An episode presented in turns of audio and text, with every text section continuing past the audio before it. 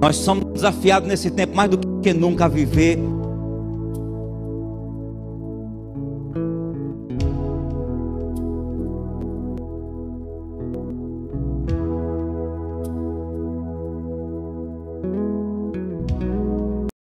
Começa agora o programa Avivamento Já, um programa da Igreja Avivamento Cristão, transformando vida. Avivamento Já.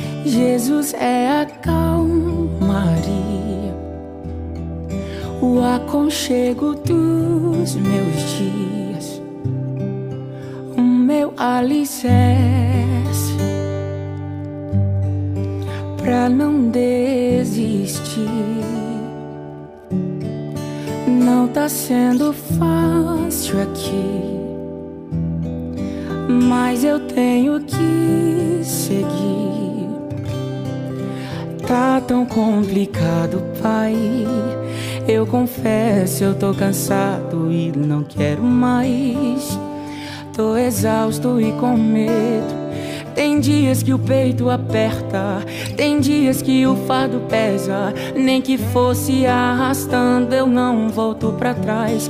Fica aqui comigo e não sai mais.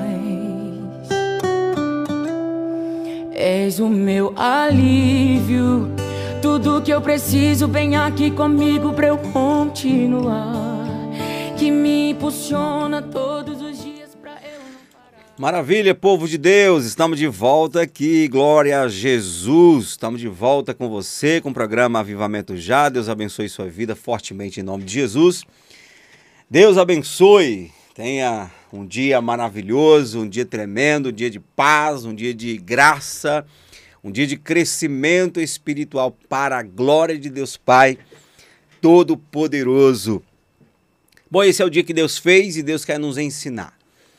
Deus quer nos ensinar através de várias situações.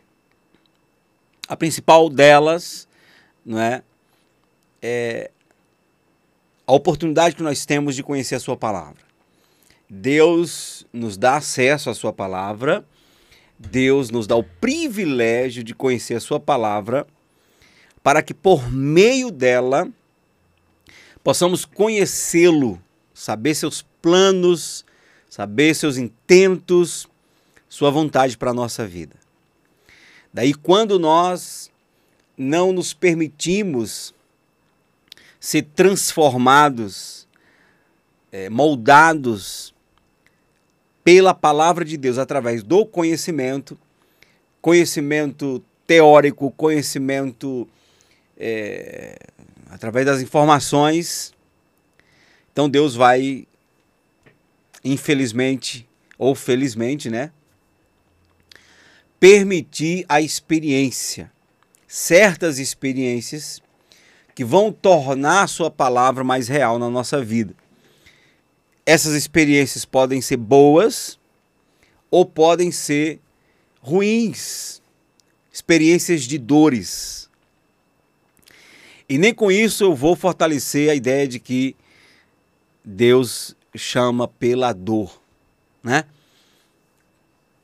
Ah, há uma frase que diz que os que não vêm pelo amor vêm pela dor. Em parte não deixa de ser verdade, mas não quero fortalecer, não quero colocar isso como caminho único de Deus para trabalhar. Mas Deus também trabalha assim, dessa maneira, porque infeliz, feliz, infelizmente muitos de nós só nos sensibilizamos para ouvir Deus através das situações difíceis.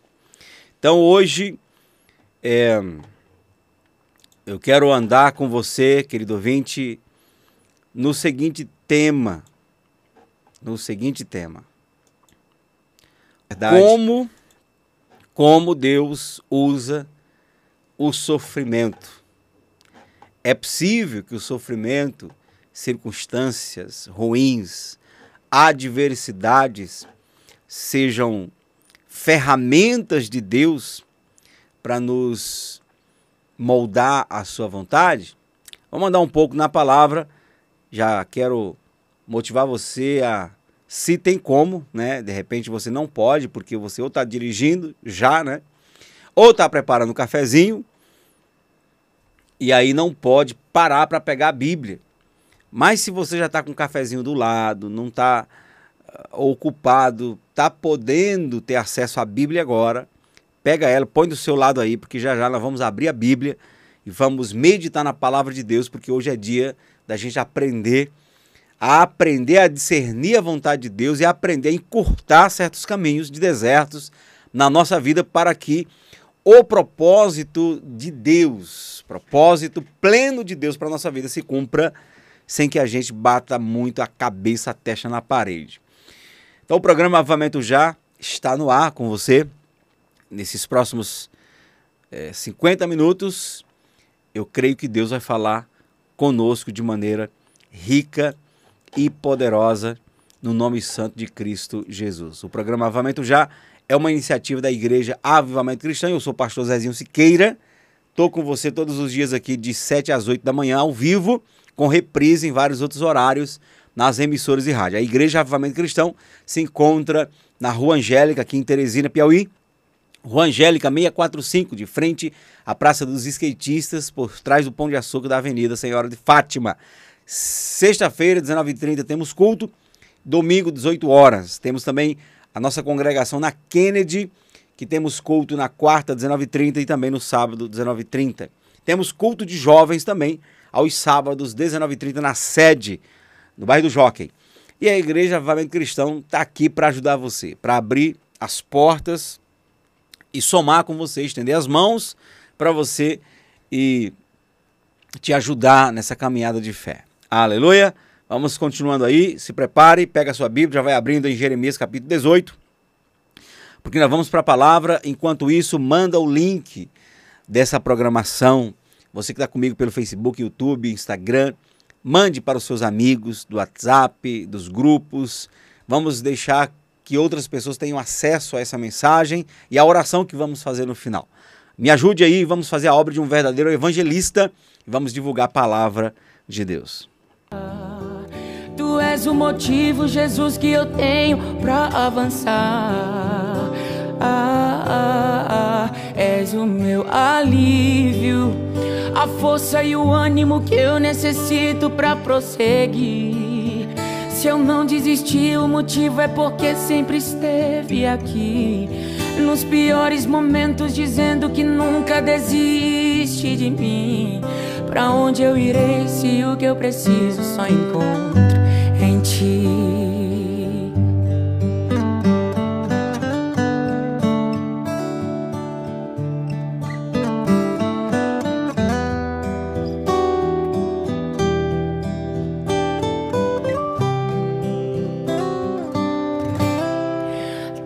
tão complicado, pai. Eu confesso, eu tô cansado e não quero mais. Tô exausto e com medo. Tem dias que o peito aperta, tem dias que o fardo pesa. Nem que fosse arrastando, eu não volto pra trás. Fica aqui comigo e não sai mais. És o meu alívio. Tudo que eu preciso, vem aqui comigo pra eu continuar. Que me impulsiona todos os dias pra eu não parar. Tu és o motivo, Jesus, que eu tenho pra avançar. Ah, ah, ah, és o meu alívio. A força e o ânimo que eu necessito pra prosseguir. Se eu não desisti, o motivo é porque ah, sempre esteve ah, aqui. Ah, é. Nos piores momentos, dizendo que nunca desiste de mim. Ah, ah, ah, és o meu alívio. Tudo que eu preciso, bem aqui comigo pra eu continuar. Que me impulsiona todos os dias pra eu não parar. Tu és o motivo, Jesus, que eu tenho pra avançar. Ah, ah, ah, és o meu alívio, a força e o ânimo que eu necessito pra prosseguir. Se eu não desisti, o motivo é porque sempre esteve aqui. Nos piores momentos, dizendo que nunca desiste de mim.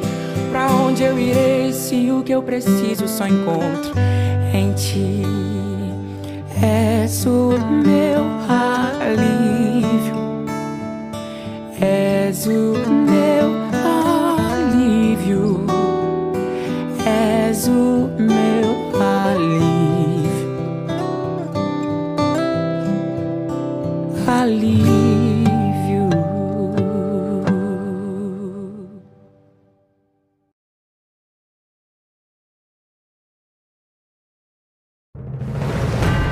A Igreja Avivamento Cristão, localizada na Rua Angélica 645, em frente à Praça dos Skatistas, por trás do Pão de Açúcar, da Avenida Nossa Senhora de Fátima, convida você e sua família para os cultos todas as sextas e domingos.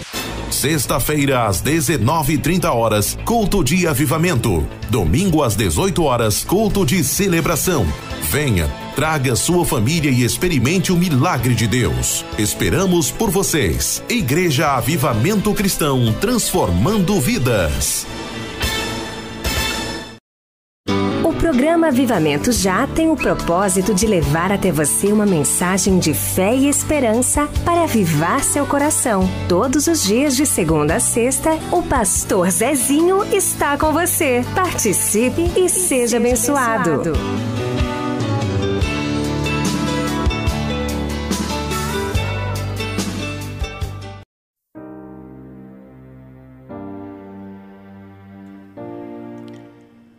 Aleluia.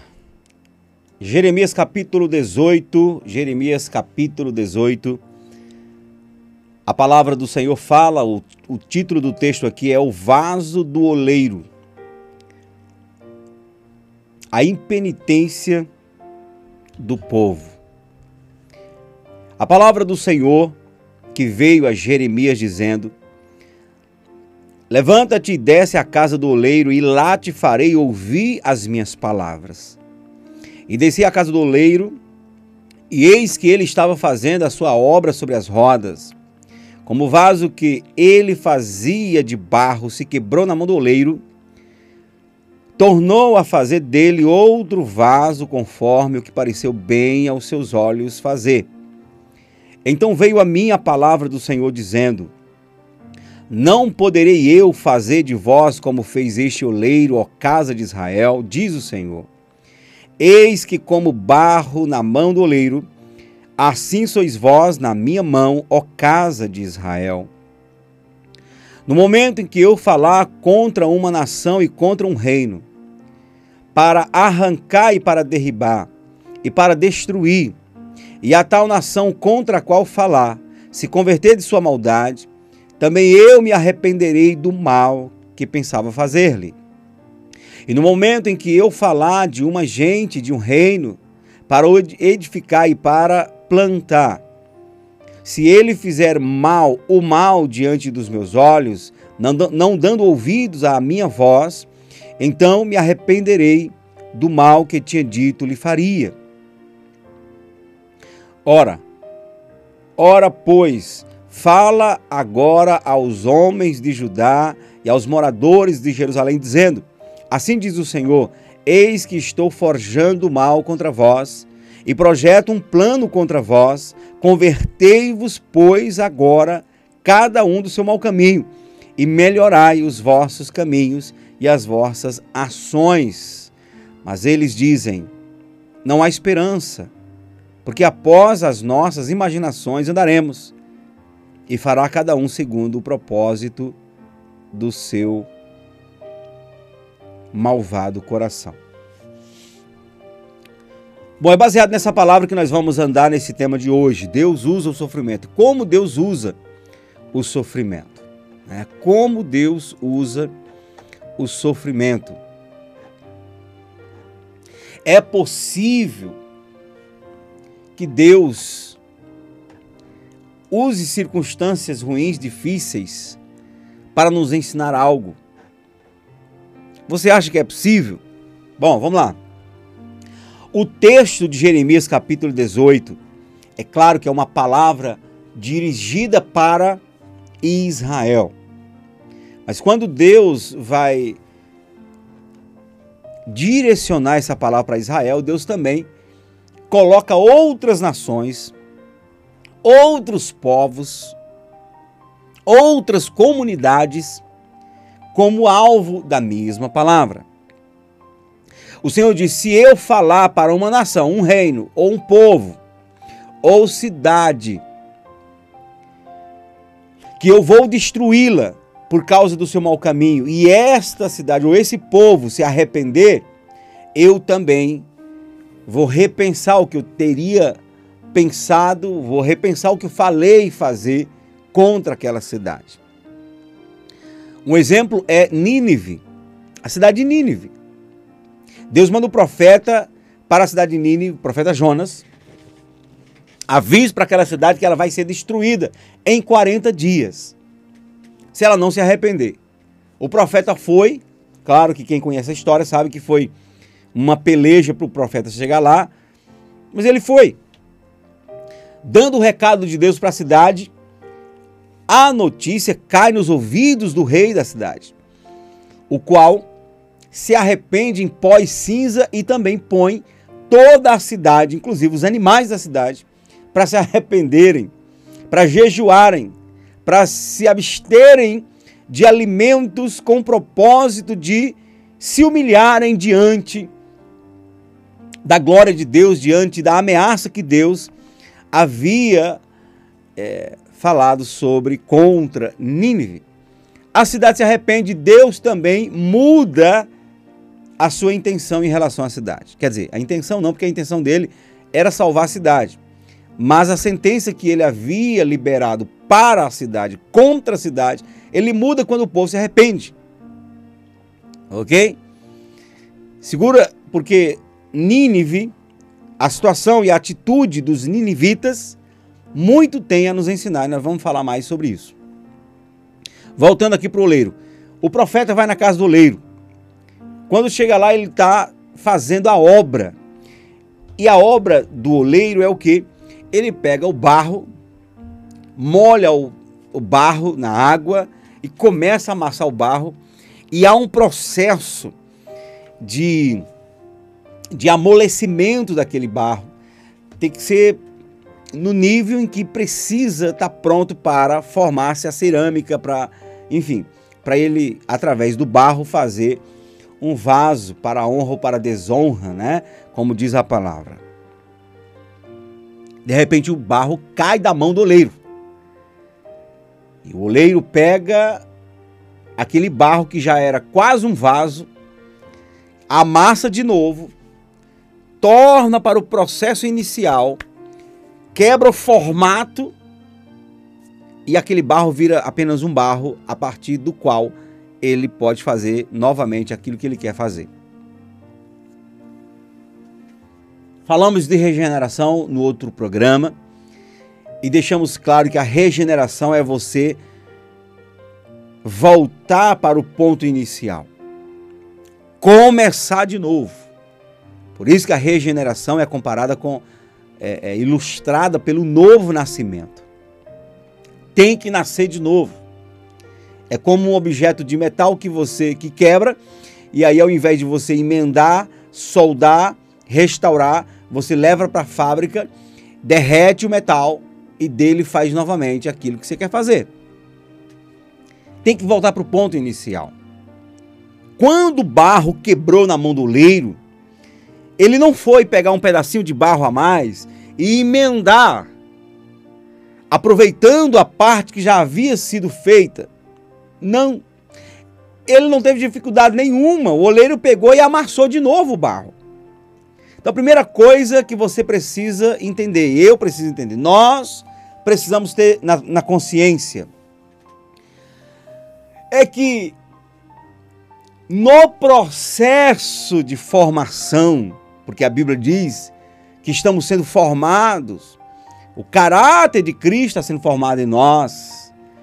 Gálatas 4:19, o apóstolo Paulo diz: "Meus filhinhos, por quem de novo sinto as dores de parto, até que Cristo seja formado em vós. Cristo está sendo formado em nossa vida. Isso começa quando a gente tem o primeiro entendimento a respeito do Salvador.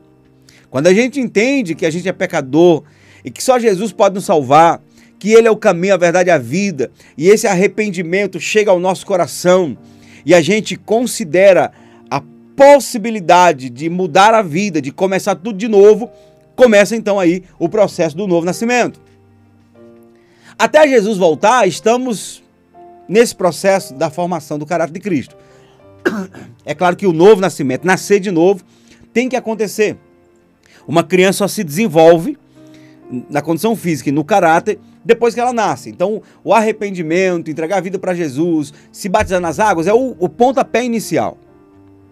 Mas até Jesus voltar, estamos adquirindo o caráter dele.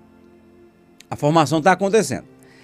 Nessa, nesse processo de formação do caráter de Cristo em nós, é absolutamente possível que a gente, em algum momento, seja quebrado. Em algum momento a gente se despedace e não dê para emendar. Há situações que a gente vai precisar voltar para o zero. Pastor, como assim? É verdade. É verdade. Às vezes Deus está nos levando para um caminho, está nos formando. Só que aí, no caso do barro literalmente falando. Claro que o barro, o barro ali, é, não tem culpa nenhuma de ter caído da mão do oleiro. Mas no caso, no nosso caso, comparando conosco, há um negócio chamado raciocínio. E há um, uma, um princípio que Deus colocou sobre o homem, só sobre o homem ele colocou, que é o livre-arbítrio. A capacidade que você tem de decidir dizer sim ou não, livre-arbítrio. E aí, uma vez que nós temos essa bênção, que não deixa de ser carregada de grande responsabilidade, que é o livre-arbítrio, cair da mão do oleiro, no nosso caso, já não é, então, falta do oleiro, já não é deficiência do oleiro, falta da habilidade do oleiro, acidente que o oleiro ali, eh, de repente, distraído, deixou cair.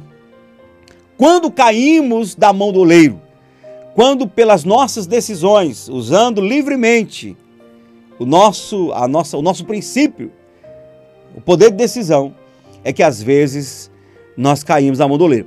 E muitas das vezes não é uma queda da mão do oleiro, é um pulo. A gente pula da mão, mas vamos ficar na queda. Porque o apóstolo Paulo diz o quê? Aquele que está de pé, cuide para que não para que não caia. Se é que já não tenhas caído da fé. Para os cristãos da Galácia, que estavam sendo influenciados pelos judeus que queriam judaizar o cristianismo, trazendo tradições e trazendo costumes da lei, impondo peso sobre os gentios que eles não que eles não tinham isso de Deus. Deus não impôs que os gentios tivessem que carregar as tradições judaicas, guardar o sábado, circuncidar e, e, e um monte de coisas que era natural para os judeus. Mas os judeus que se convertiam e não se convertiam direito, porque, embora depositassem a fé em Jesus, confiavam também que a salvação eh, tinha a ver com guardar a lei, impunham sobre os, os Gálatas esses mesmos eh, critérios, essas mesmas tradições. O apóstolo Paulo chega com fôlego de leão. Porque no primeiro concílio da igreja, capítulo 15 de Atos, é liberado para a igreja os critérios, as regras que todo cristão, mesmo gentil ou judeu, deveria cumprir. Quatro coisas essenciais: abandonar a idolatria, abandonar a prostituição, abandonar o sangue, não comer sangue e nem carne sufocada. Quatro coisas. Se vocês fizerem isso, não tem o peso em relação às tradições judaicas. Então o apóstolo Paulo chega para os cristãos da Galácia que estavam sendo influenciados, estavam se circuncidando, estavam adicionando tradições judaicas para o cristianismo. O apóstolo Paulo disse: vocês caíram da graça. Então, é possível que o vaso caia. E o vaso, quando cai da graça, ou seja, da mão do oleiro, porque o oleiro é Deus, quando o vaso cai, cai porque ele, o próprio vaso, não vigia. Chamar para o reino é uma ação de Deus. Permanecer no reino é uma questão de obediência. Há uma grande confusão nas, nos temas teológicos que é soberania de Deus e responsabilidade humana. Os que geralmente desenvolvem esse tema desenvolvem de maneira equivocada, porque falam da soberania de Deus e da responsabilidade humana, mas limitando a responsabilidade humana apenas na hora de sofrer as consequências pelos atos, mas que o ser humano não tem capacidade nenhuma de decidir pelo certo ou pelo errado, que se ele pecar, que se ele cair, que se ele for para o inferno, foi uma ação direta de Deus. Isso é mentira.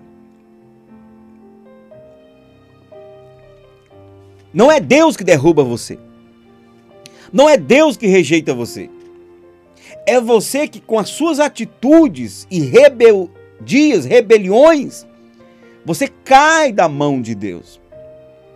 E você só é responsável por esses atos, por quê? Porque Deus deu a você o livre-arbítrio. O apóstolo Paulo disse que não veio sobre vós tentação senão humana. E o próprio Deus dá o escape em meio à tentação. Se você decide ir para o buraco, no fundo, no fundo, você vai saber que poderia ter sido evitado, mas você quis, você cooperou com aquele sentimento carnal e pulou para a lama.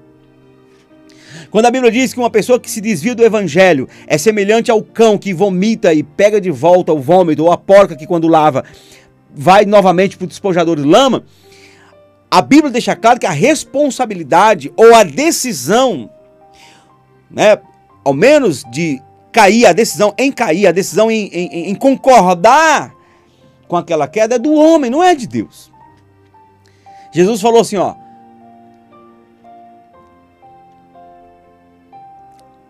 Eu amo é, todos que o Pai, todos que o Pai me enviar, todos que, todos que o Pai me der virão a mim, e os que vierem a mim jamais eu lançarei fora. Jesus não lança ninguém fora.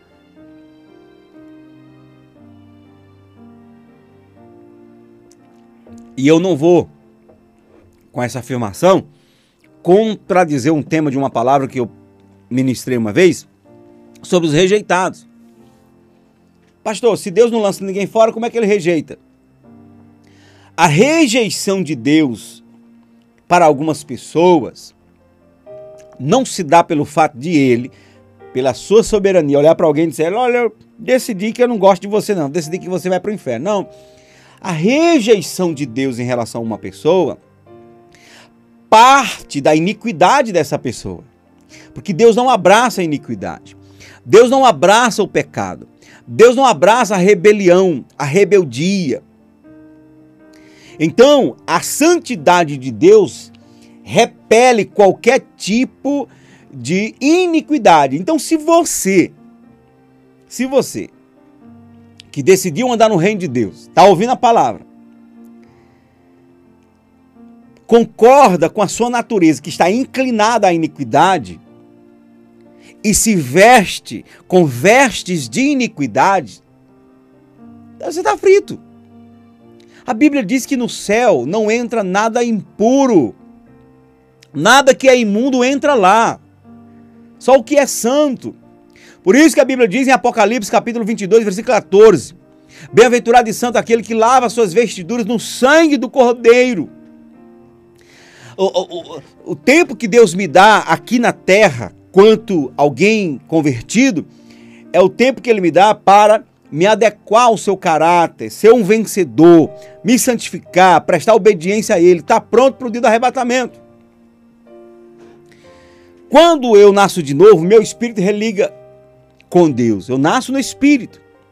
O meu corpo, lá no futuro, no dia do arrebatamento, vai, vai ser transformado num corpo glorioso, angelical. Mas a minha alma, a minha alma está no processo contínuo de salvação, de santificação. Por isso que o apóstolo Paulo vai dizer que devemos desenvolver a nossa salvação. Oxente, se eu já fui salvo, por que, que eu tenho que desenvolver a salvação? Fui salvo no espírito, meu espírito está pronto, mas a carne é fraca. Porque a carne é fraca, precisa ser mortificada, e porque a carne é fraca, está o tempo todo adicionando do mundo impurezas para minha alma. Daí eu tenho que todos os dias estar limpando minha alma e corrigindo o percurso da minha vida para que a minha alma seja santificada. Entenda isso. Quando você se enche de rancor, de ódio, de raiva e começa a desejar o mal para uma pessoa e até jogar praga para até ora, orações imprecatórias, sabe? Ah, desejando mal, tomara que o, o caminhão passe por cima daquela pessoa e, e, e aquela pessoa vai se dar mal, um câncer vai pegar ela. Então, esse tipo de sentimento liberado pelos seus lábios, com esse nível de veneno, só mostra que a tua alma está imunda. Sua alma está envenenada. Precisa se adequar ao caráter de Cristo. O que, que Jesus ensina? Ele ensina a gente a perdoar. Se te obrigar a caminhar uma milha, vá com ele duas. Hã? Ou não? O que, que Jesus fez? Foi como ovelha muda ao matadouro. Não é com isso que a gente, por exemplo, vai agora ser bobo da corte e aí vai aceitar qualquer coisa. Não mas precisamos livrar a nossa alma de todo o veneno, de toda a imundícia desse mundo que nos leva a vestir vestes de iniquidade. Talvez você se encontre no ambiente do reino de Deus, mas suas vestes estão sujas. Pastor, e Deus vai ligar para isso? Claro que liga.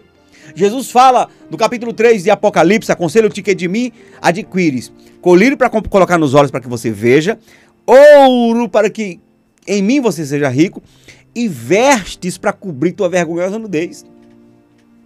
Capítulo 15 de Apocalipse, o Senhor fala: Venho sem demora, guarda o que tem para que ninguém tome tua coroa. Não, não era esse versículo que eu ia falar, não. É um outro versículo que fala que.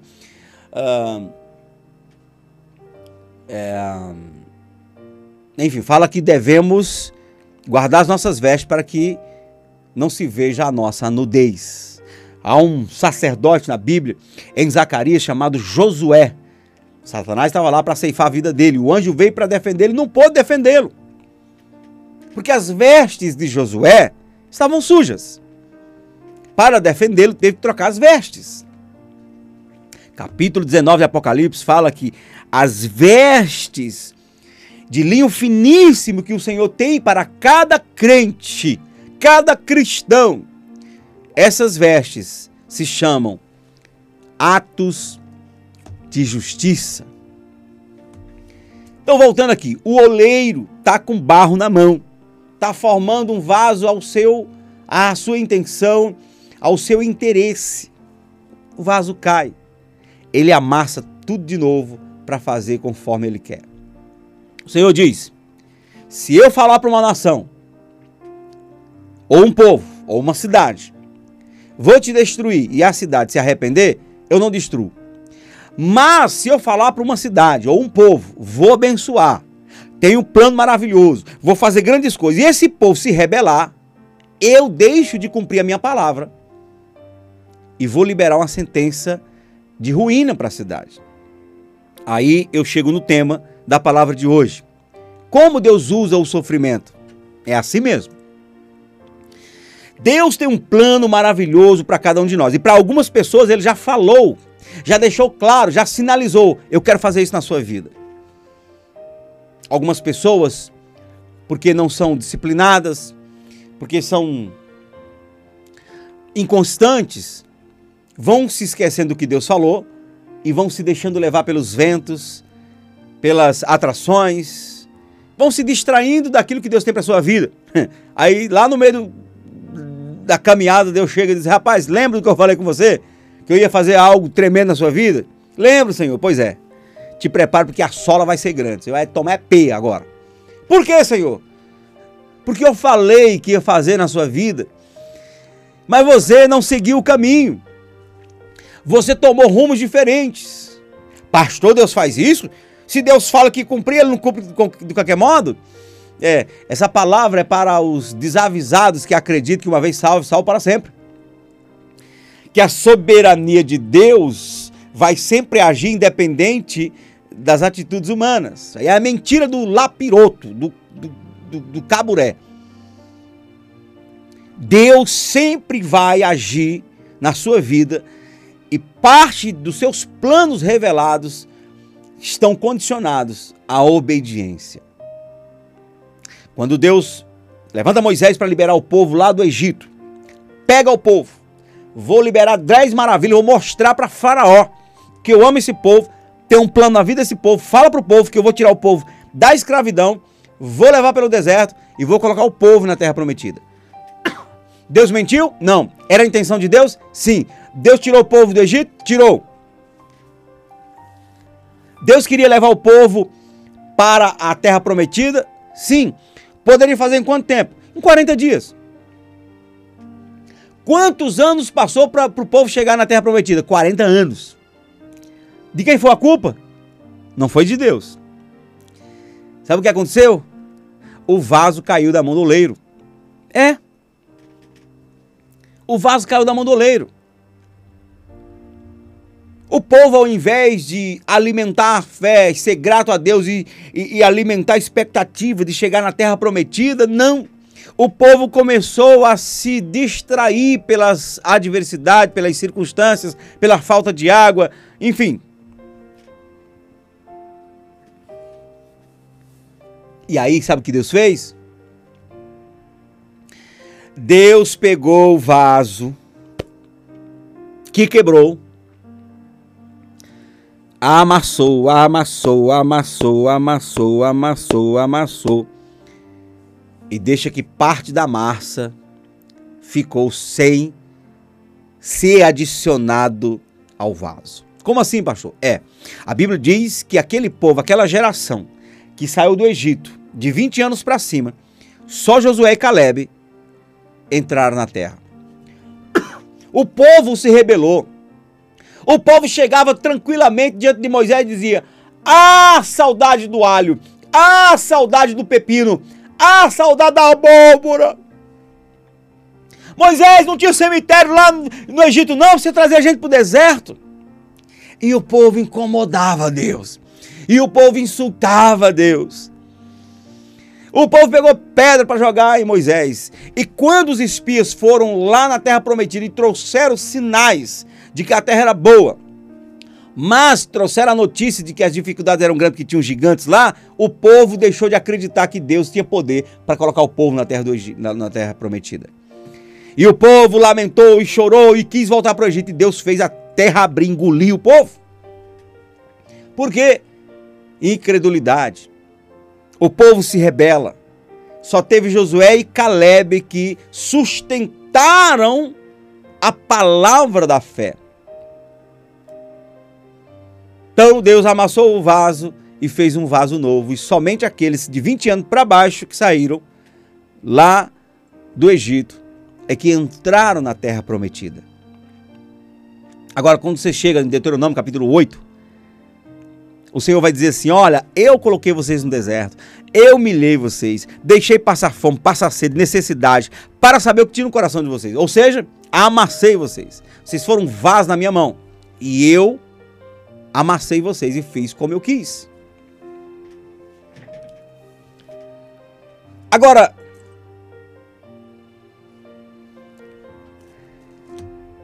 pastor, essa palavra não é específica para uma nação? É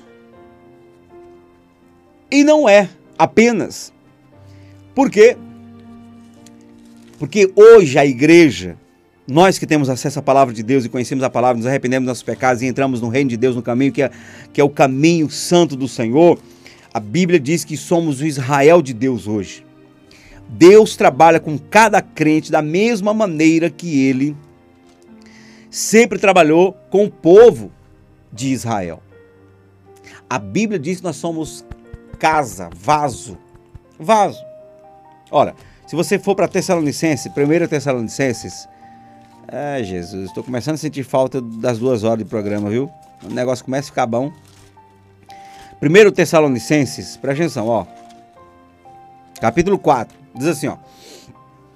Porque esta é a vontade de Deus, porque esta é a vontade de Deus, a vossa santificação, que vos abstenhais da prostituição, que cada um de vós saiba possuir seu vaso em santificação e honra, não na paixão de concupiscência, como os gentios que não conhecem a Deus.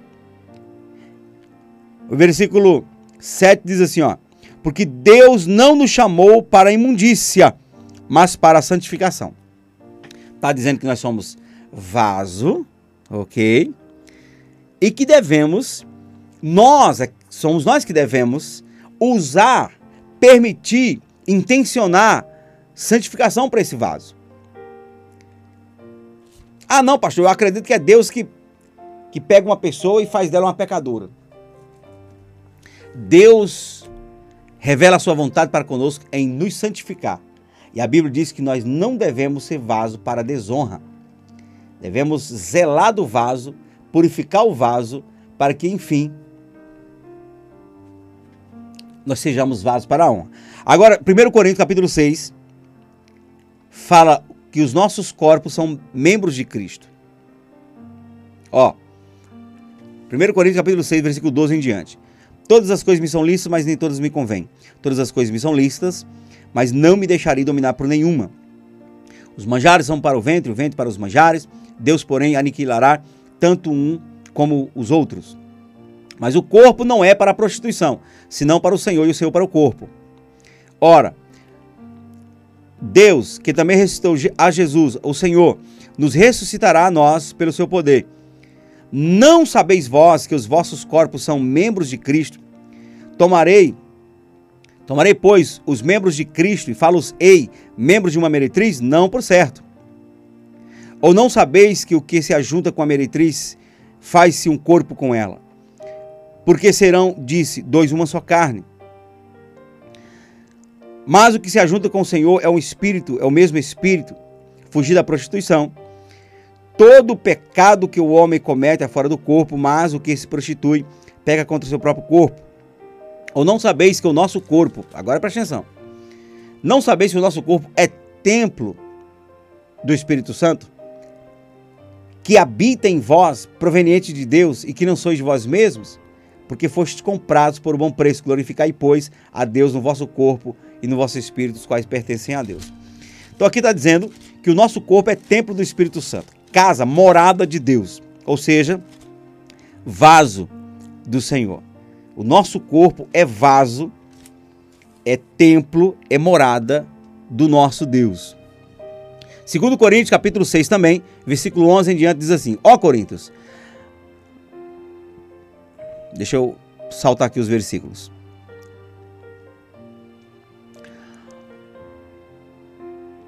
Versículo 14, 2 Coríntios 6, 14. Não vos prendais a um jugo desigual com os infiéis, porque que sociedade há? Que sociedade tem a justiça com a injustiça e que comunhão tem a luz com as trevas? E que concórdia há entre Cristo e Belial? Ou que parte tem o, o fiel com o infiel? E que consenso tem o templo de Deus com os ídolos? Templo. Veja a palavra templo porque vós sois o templo do Deus vivente. Como Deus disse: Neles habitarei e entre eles andarei, e eu serei o seu Deus, e eles serão meu povo. Pelo que saí do meio deles, e apartai-vos, diz o Senhor, e não toqueis nada imundo, e eu vos receberei. E eu serei para vós pai, e vós sereis para mim filhos e filhas, diz o Senhor Todo-Poderoso. Ora, amados, pois que temos tais promessas, purifiquemo-nos de toda a imundícia da carne e do espírito, aperfeiçoando a santificação no temor do Senhor. Somos templo do Espírito Santo. casa de Deus, morada de Deus. Quando nós caímos à mão do oleiro, Não é Deus que derruba a gente, somos nós que caímos, somos nós que pulamos na mão do oleiro. Agora, eu disse que citaria a questão dos ninivitas. Deus fala: Eu vou destruir a cidade por causa do pecado. O povo não tinha tempo de passar pelo que o povo de Israel passou pelo deserto, para provar que tinha fé em Deus, que obedeceria a Deus em meio às circunstâncias difíceis. Daí o que, que eles fazem? Eles se submetem a uma humilhação por decisão própria. Isso fala de jejum. O jejum foi o caminho que os ninivitas encontraram para se auto-humilharem diante de Deus. O jejum faz isso. O jejum expõe a minha natureza a uma humilhação.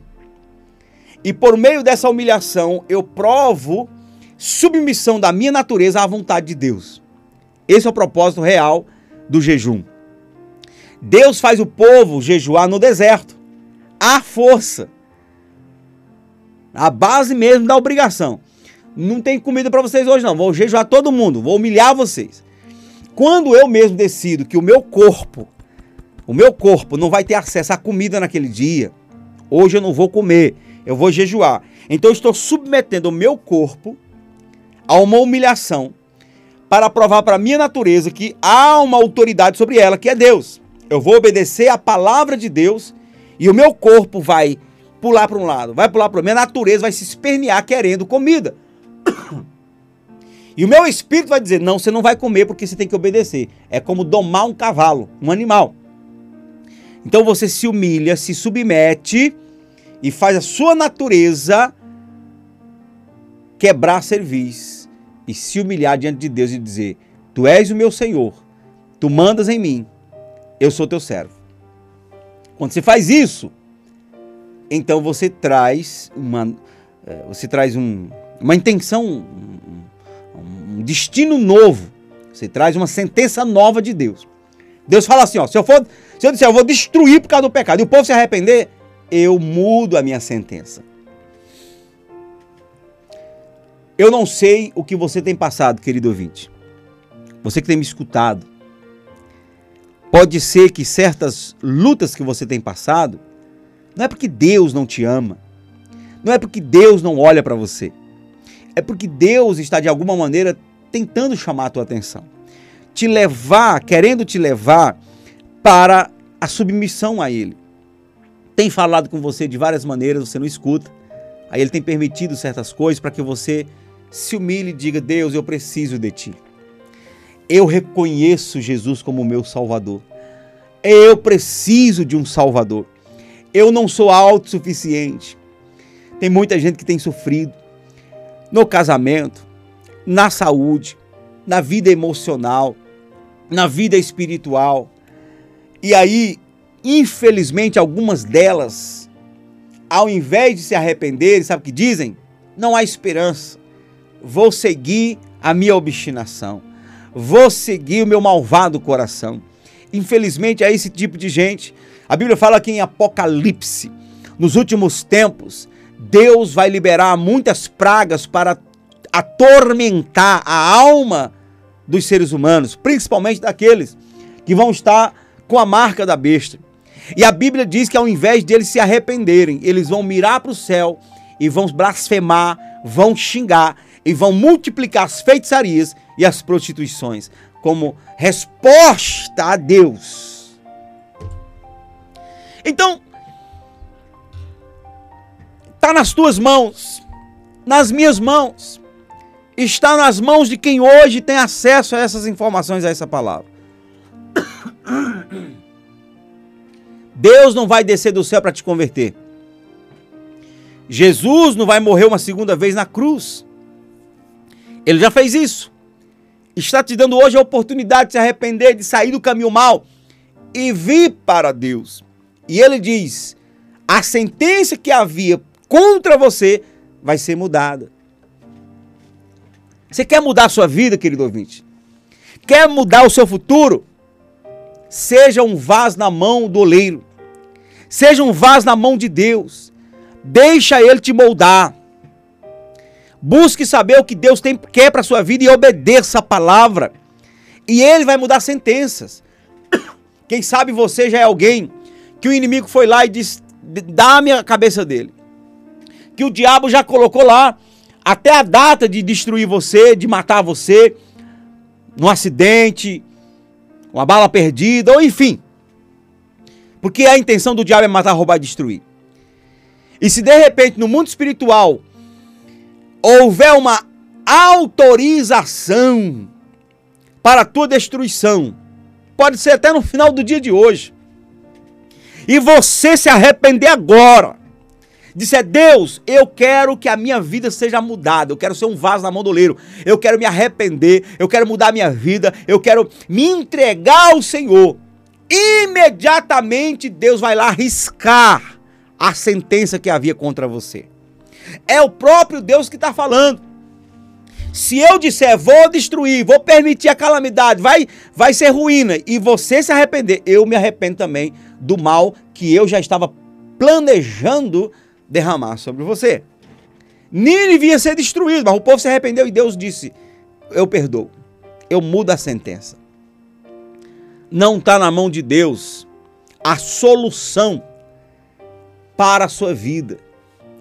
Porque Deus já, Deus já, já mostrou a sua intenção. A Bíblia diz que a vontade de Deus é a nossa salvação. A vontade dele é que todos sejam salvos. E ele já fez o que ele tinha que fazer, já mandou seu filho para morrer por nós. Não está na mão de Deus o destino da sua vida, está na tua mão. Pastor, como é que você diz isso? Sim, conforme a tua decisão, já está sentenciado o que vai ser o teu fim. É. É, a, o próprio Deus fala assim: eu coloco dois caminhos diante de você. O que você escolher é responsabilidade sua. Tem o caminho da morte, caminho da vida. Se escolher o caminho da morte, pode, pode viver esse caminho, pode desfrutar, pode ter todos os prazeres que você quer. É morte no final.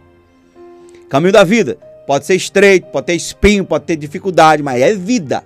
É vida. Escolha, é você que decide seu destino. Ok? Pegou, para de ficar, ah, é Deus, ah, que Deus não faz isso. Faz... Você, você, você toma a sua atitude hoje. Eu vou ser um homem de Deus, eu vou ser uma mulher de Deus, eu vou mudar meu destino, eu vou parar de viver essa vida miserável que eu tenho vivido e vou viver uma vida para a glória de Deus. Aí você vai ter um futuro mudado. As suas decisões dizem para onde você está indo. Eita Jesus amado. Você mandou o link para as pessoas. Vamos orar? Vamos orar e eu quero declarar que segundo, segundo a tua decisão, e você nessa oração já pode entregar a tua vida para Jesus, você que não é crente ainda, ou você que está desviado, volta agora. É, pastor, uma hora. Que hora o quê, rapaz? Volta agora. Muita gente vai para o inferno porque esperou pela hora. Fica procrastinando. Não, um dia eu volto. Esse dia pode não chegar. Se você está tendo oportunidade hoje, então se arrependa hoje. Volta para os caminhos do Senhor hoje. Decida servir a Jesus hoje. E aí, a partir dessa decisão, gradativamente sua vida vai ser mudada. Eu quero orar com você. É, não dá tempo nada, não. Vamos orar, vamos orar. Vamos buscar o Senhor. Pai, em nome de Jesus, eu oro por cada ouvinte do programa Avivamento Já. Muito obrigado, Pai, porque o Senhor mais uma vez nos dá a oportunidade de ter acesso à tua palavra. Eu sei, Senhor. Eu creio. Eu creio que tu tens os teus. Que em meio às centenas de ouvintes desse programa, os milhares, há um remanescente. Há um povo que não apenas escuta com ouvidos obstinados, com ouvidos insensíveis. Não, não. Há um povo que escuta com o coração e que está considerando o que eu estou falando que está permitindo o Espírito Santo abrir a janela da sua alma, a porta do seu coração. E eu tenho certeza que essa palavra de hoje vai trazer um resultado poderoso para muita gente. Que essa pessoa que até hoje estava enganada pelo diabo, atribuindo a Deus, culpando a Deus pelas coisas ruins que têm acontecido, agora está tomando consciência de que está vivendo o que está vivendo por causa da sua própria obstinação. Espírito Santo convence do pecado, da justiça e juízo. Abra os olhos. Ajuda essa pessoa nessa decisão que eu sei que ela está tomando. De se entregar a Cristo. fazê-lo o único suficiente Salvador. Essa pessoa que está desviada da fé voltar para o caminho do Senhor agora. Meu Deus. Meu Deus. E a partir da decisão, a partir, meu Pai, do que esse coração está decidindo agora, muda a história. A partir desses próximos minutos, muda a história, as intenções, as obstinações, quebra o coração, traz sensibilidade, muda as sentenças, que todo plano do diabo contra essa pessoa se desfaça agora. Seja frustrado agora. Em nome de Jesus. Que vá-se embora a depressão, a tristeza profunda, a angústia. Que vá-se embora todo o mal. Satanás, pega tudo que é teu nessa casa, nessa família, na vida dessa pessoa e vá-se embora. Porque a partir da decisão que esse homem e essa mulher estão tomando agora, diabo, você não tem mais direito na vida dela. Jesus agora entra. O Espírito Santo entra com plenitude e vai mudando todas as coisas. Eu declaro que chegou salvação na vida deste homem e dessa mulher. Porque eu tenho certeza, meu Deus, que o Senhor está resgatando os teus. Porque Jesus está voltando. O arrebatamento está chegando. E o Senhor quer salvar mais uma alma, pelo menos. Então, receba essa pessoa que está nesse momento decidindo algo novo para a sua vida, trilhar um caminho novo, sair da lama do pecado, da iniquidade, da obstinação, da desobediência. Recebe essa pessoa com alegria, Senhor. E muda a sua vida, muda a sua história, seu casamento, sua família, sua vida financeira, sua vida emocional, espiritual, todos os sentidos. Para a glória do teu nome, em nome de Jesus. Amém. Aleluia. E louvado seja Deus. Amém, vaso de Deus. Quem é vaso aí diz amém. Você é vaso na mão do oleiro. E a Bíblia diz, o apóstolo Paulo falou que nós somos vasos de barro. Mas é nesse vaso de barro que a excelência de Deus se cumpre e se manifesta. Aleluia! Eita, que o programa Avamento já hoje foi bem num tiro. Foi na peleja aqui, foi na correria, mas deu certo. Graças a Deus. Quero louvar Deus pela sua vida, você que me acompanhou pelo Instagram, você que me acompanhou. É, acho que o Facebook hoje foi numa peleja, né? O Facebook hoje quase não funcionou.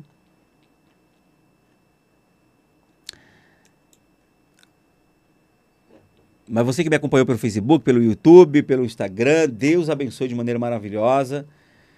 E amanhã, se Deus quiser, né, nós voltaremos com mais um programa para continuar te abençoando. Eu agradeço mesmo e quero dizer para você, queremos continuar nas emissoras de rádio, queremos até avançar para outras emissoras, mas precisamos da sua ajuda.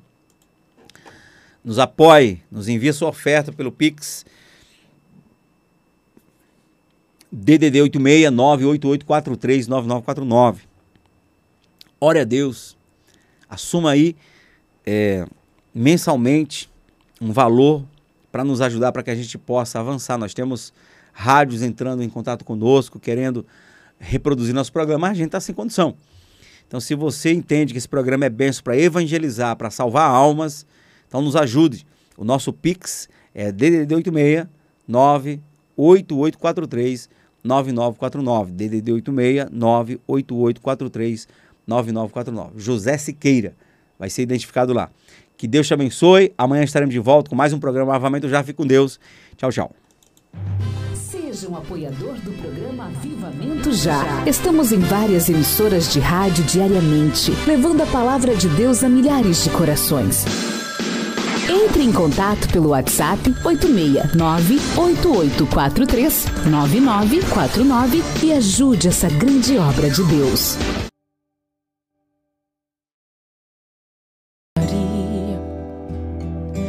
o aconchego dos meus dias, meu alicerce pra não desistir. Não tá sendo fácil aqui,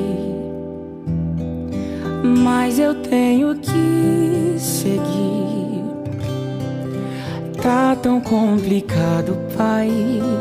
Eu confesso, eu tô cansado e não quero mais. Tô exausto e com medo. Tem dias que o peito aperta, tem dias que o fardo pesa. Nem que fosse arrastando, eu não volto pra trás. Fica aqui comigo e não sai mais. És o meu alívio. Tudo que eu preciso, vem aqui comigo pra eu continuar. Que me impulsiona todos os dias pra eu não parar. Tu és o motivo, Jesus, que eu tenho pra avançar. Ah, ah, ah, és o meu alívio, a força e o ânimo que eu necessito pra prosseguir. Se eu não desisti, o motivo é porque sempre esteve aqui. Nos piores momentos, dizendo que nunca desiste de mim. Pra onde eu irei se o que eu preciso só encontro em ti?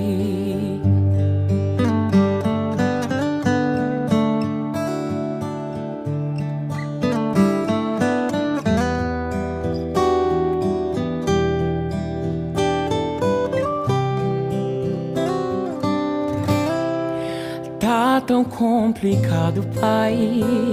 Eu